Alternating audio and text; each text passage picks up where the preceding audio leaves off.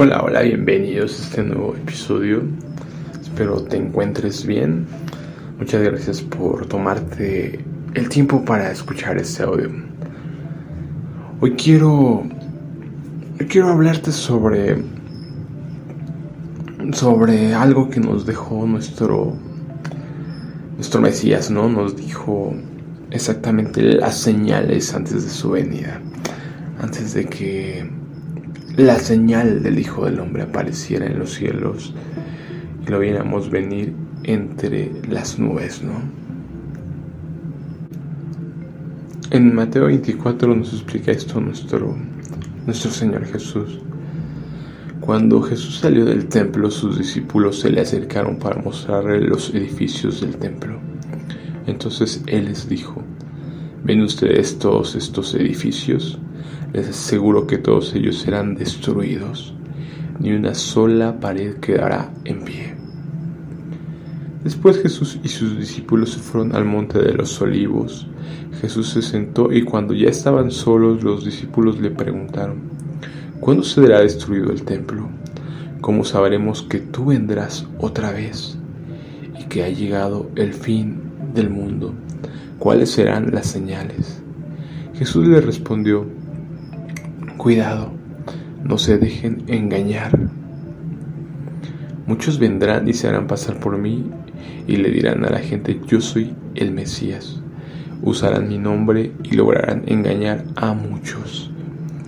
Ustedes oirán que algunos países habrá guerras y que otros países están a punto de pelearse. Pero no se asusten, esas cosas pasarán, pero todavía no será el fin del mundo. Porque los países pelearán unos contra otros, la gente no tendrá que comer y en muchos lugares habrá terremotos. Ese es solo el principio de todo lo que el mundo sufrirá. Ustedes serán llevados presos y entregados a las autoridades para que los maltraten y los maten. Todo el mundo los odiará por ser mis discípulos. Muchos de mis seguidores dejarán de creer en mí, uno traicionará al otro y sentirán odio por él. Llegarán muchos falsos profetas y engañarán a muchas personas. La gente será tan mala que la mayoría dejará de amarse. Pero yo salvaré a todos mis seguidores que confían en mí hasta el final. El fin del mundo llegará cuando las buenas noticias del reino de Dios sean anunciadas en toda la tierra y todo el mundo las haya escuchado. Jesús siguió hablando con sus discípulos acerca del fin del mundo y les dijo, el que lea esto debe tratar de entender lo que dijo el profeta Daniel. Él anunció que algún día se presentaría una ofrenda asquerosa en el templo. Cuando vean que el lugar santo pasa lo que anunció Daniel, entonces huyan. Los que estén en la región de Judea, que corran hacia las montañas. El que esté en la azotea de su casa, que no baje a sacar nada. Y el que esté en el campo, que no vaya a su casa a buscar ropa.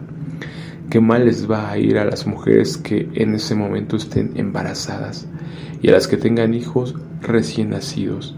Oren a Dios y pídale que esto no suceda en tiempo de invierno o en un día de descanso, porque ese día la gente sufrirá muchísimo. Nunca desde que Dios creó el mundo hasta ahora la gente ha sufrido tanto como sufrirá ese día, y jamás volverá a sufrir así. Dios ama a quienes Él ha elegido y por eso el tiempo del sufrimiento no será muy largo. Si no fuera así, todos morirían. Si en estos días alguien les dice, miren, aquí está el Mesías o allí está el Mesías, no lo crean, porque vendrán falsos profetas y falsos Mesías y harán cosas tan maravillosas que engañarán a la gente. Si pueden, también engañarán a los que Dios ha llamado a seguirlo. Y antes les había dicho a ustedes que si otros vienen y les anuncian, el Mesías está en el desierto, no vayan y les dicen, el Mesías está escondido ahí, no lo crean. Cuando yo, el Hijo del Hombre, venga, no me esconderé, todos me verán, pues mi venida será como un relámpago que ilumina todo el cielo. Todo el mundo sabe que donde se juntan los buitres, ahí hay un cadáver. Así será cuando yo venga, todos lo sabrán.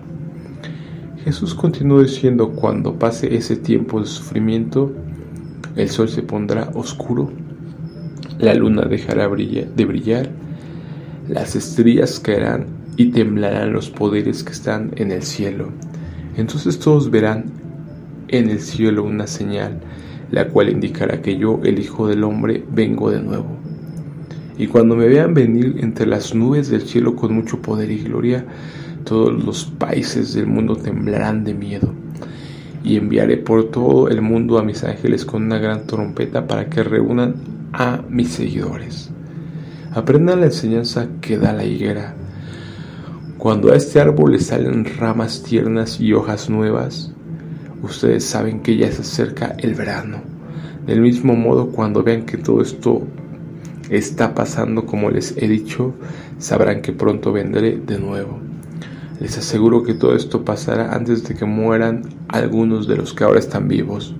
El cielo y la tierra dejarán de existir, pero mis palabras permanecerán para siempre.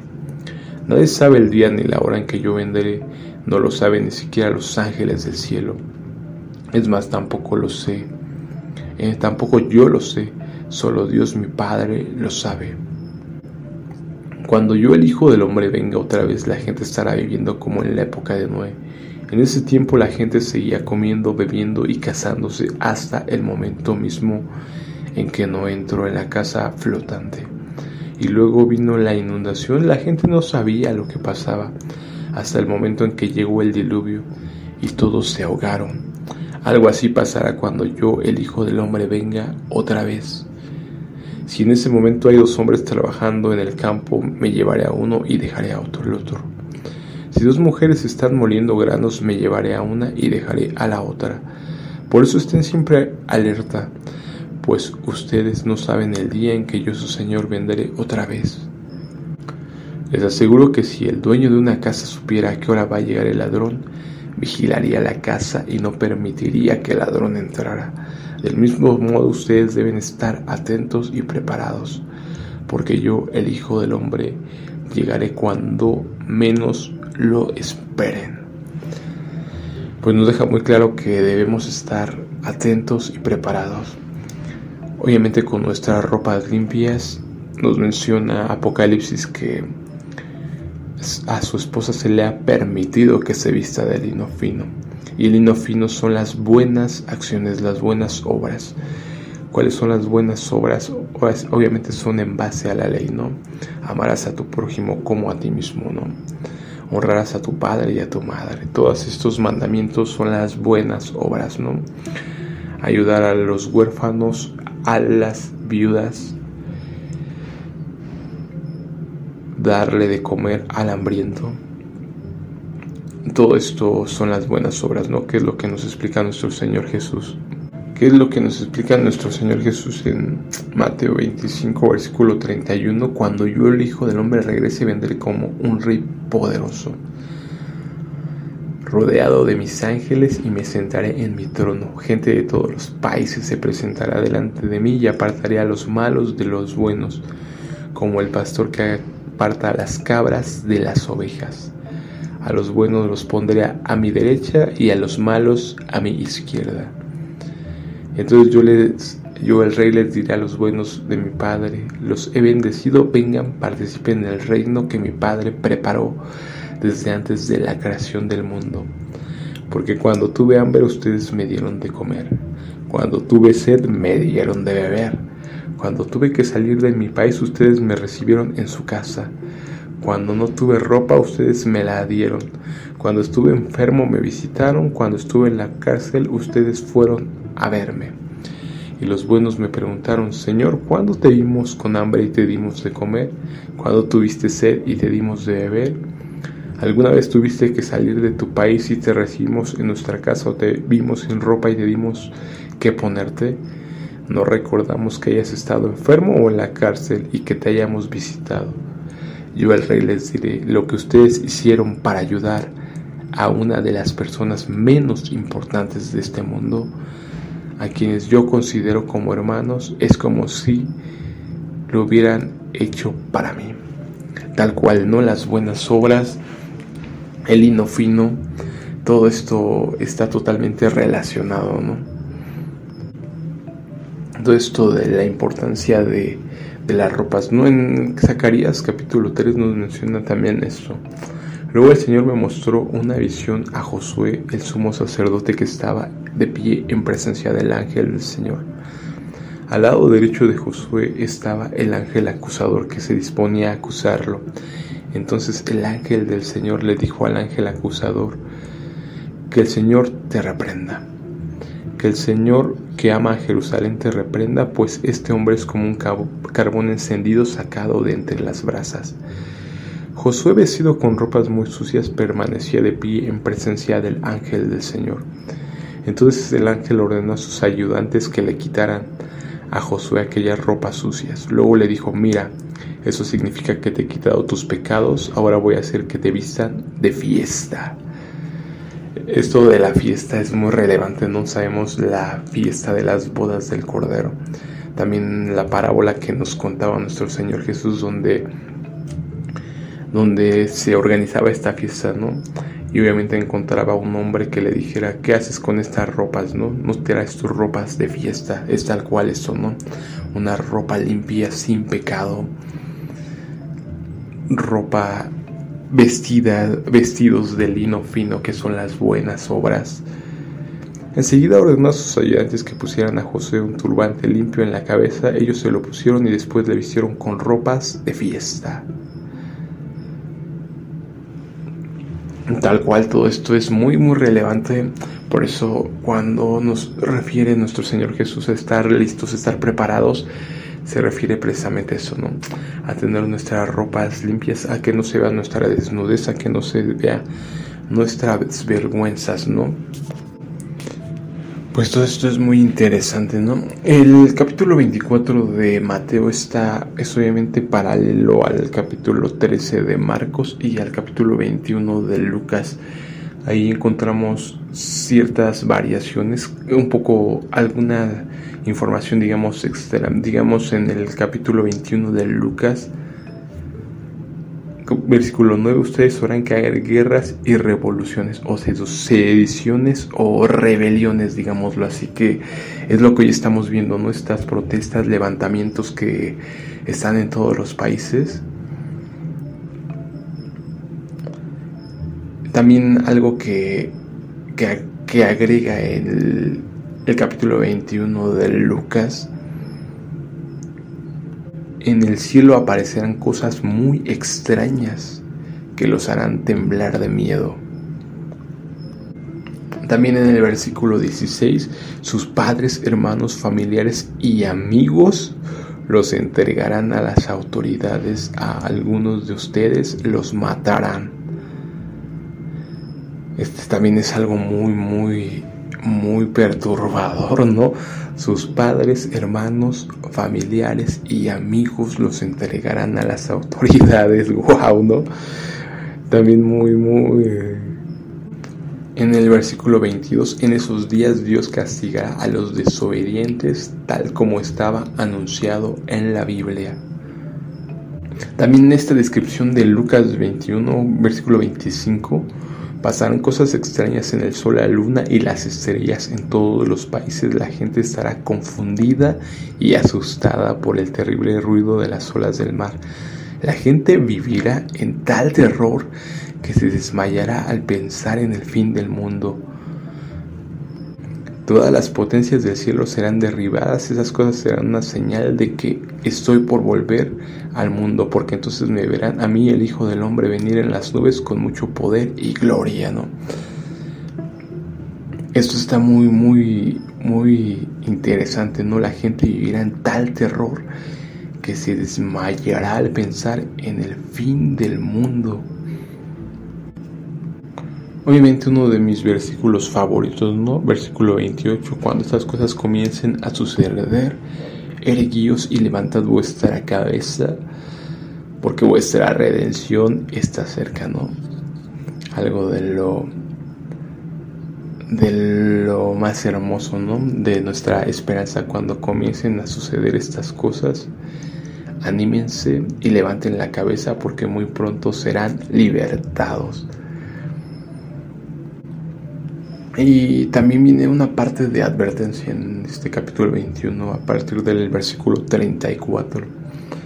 Tengan cuidado, no pasen el tiempo pensando en banquetes y borracheras, ni las muchas cosas que esta vida les ofrece, porque el fin del mundo podría sorprenderlos en cualquier momento, y ustedes serán como un animal que de pronto se ve atrapado en una trampa. Por eso estén siempre alerta, oren en todo momento para que puedan escapar de todas las cosas terribles que van a suceder. Así podrán estar conmigo el Hijo del Hombre. Esa advertencia también es muy interesante, ¿no? Oren en todo momento para que puedan escapar de todas las cosas terribles que van a suceder. Entonces ya es una advertencia muy, muy clara, ¿no? Manténganse en oración para que puedan escapar de todas las cosas terribles. Wow, ¿no? Entonces hay que tomar en cuenta eso, la oración. Y obviamente esta parte anterior, que, es, digamos, una sustitución en el capítulo 24 de Mateo, habla de que sería como los días de Noé, la gente se casaba, estaba haciendo casas, etcétera, etcétera. Aquí nos dice no pasen el tiempo pensando en banquetes, tal cual, no algo parecido, borracheras, ni en las muchas cosas que esta vida les ofrece en el trabajo, en, un, en, en tener éxito, en demás cosas, ¿no? Porque el fin del mundo podría sorprenderlos en cualquier momento. Y ustedes serán como un animal que de pronto se ve atrapado en una trampa.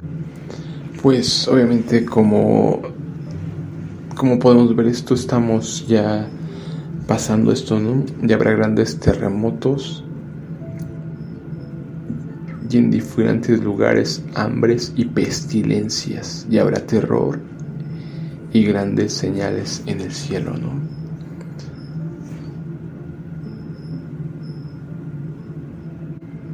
Curiosamente la la versión, la palabra de Dios para todos, dice, habrá grandes terremotos y en algunos lugares habrá épocas de hambre y epidemias.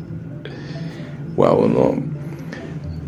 Obviamente es un algo que, como no lo dijo nuestro Señor Jesús, algo que tiene que pasar y obviamente nos damos cuenta que ahora comienza el periodo de persecución, ¿no? Unos contra otros, los que están rasguñados contra los no rasguñados, y poco a poco se empiezan a separar los grupos, ¿no? ¿Qué es lo que viene después? Habrá gente que los perseguirá y los tomará presos, los entregarán a las autoridades de la sinagoga y los meterán en la cárcel por ser mis discípulos los llevarán ante los gobernadores y los reyes para que los castiguen. Será una oportunidad para que ustedes hablen de mí. Entonces sí, estamos pasando esta parte, los rumores de guerras y demás. Entonces es, es lógico que estamos entrando a la parte de la persecución, ¿no? Hay también algo interesante en el versículo 10 Dice, muchos de mis seguidores dejarán de creer en mí, uno traicionará al otro y sentirá odio por él.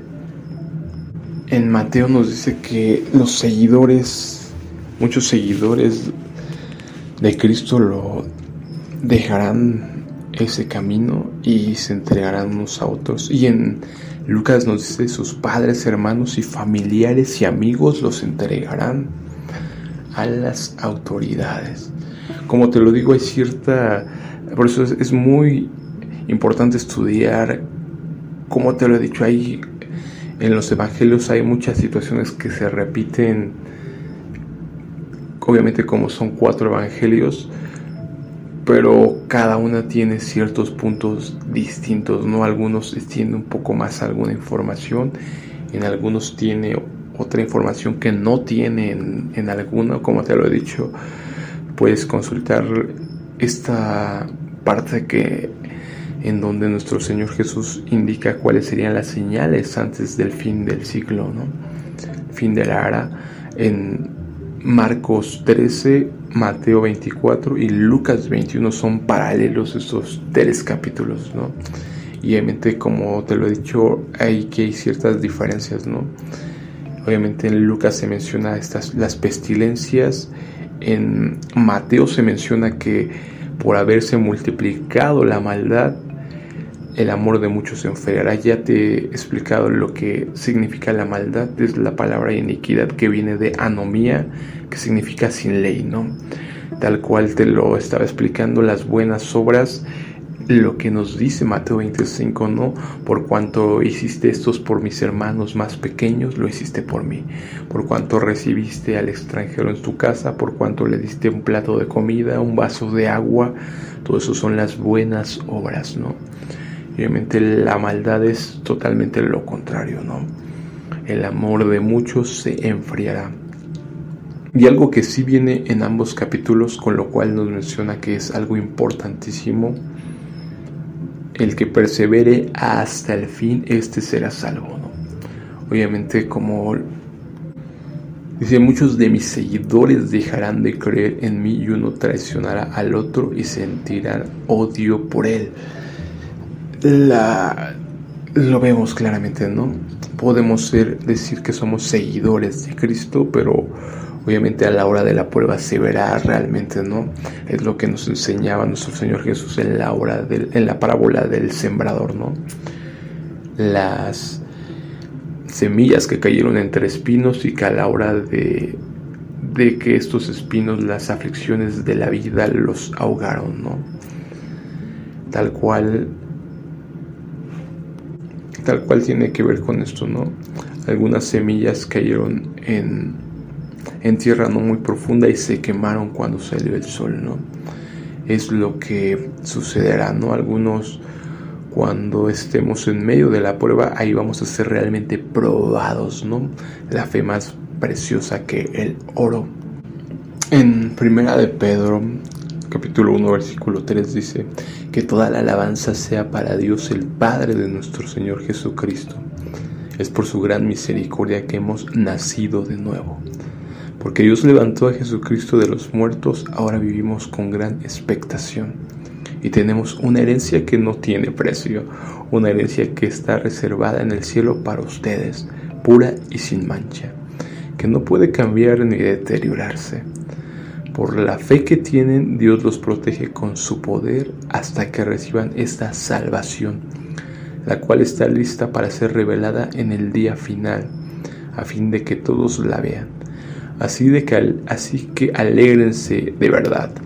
Les espera una alegría inmensa, aunque tienen que soportar muchas pruebas por un tiempo breve. Estas pruebas demostrarán que su fe es auténtica está siendo probada de la misma manera que el fuego prueba y purifica el oro.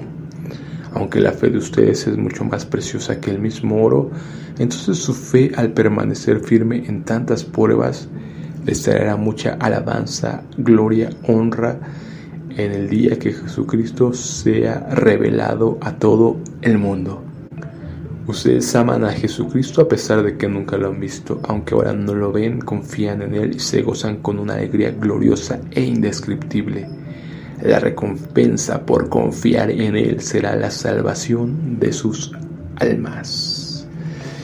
Pues los apóstoles nos lo explican muy claro porque nuestra fe tiene que ser probada, ¿no? No lo dice claramente Pedro, es mucho más precioso que el mismo oro nuestra fe, ¿no?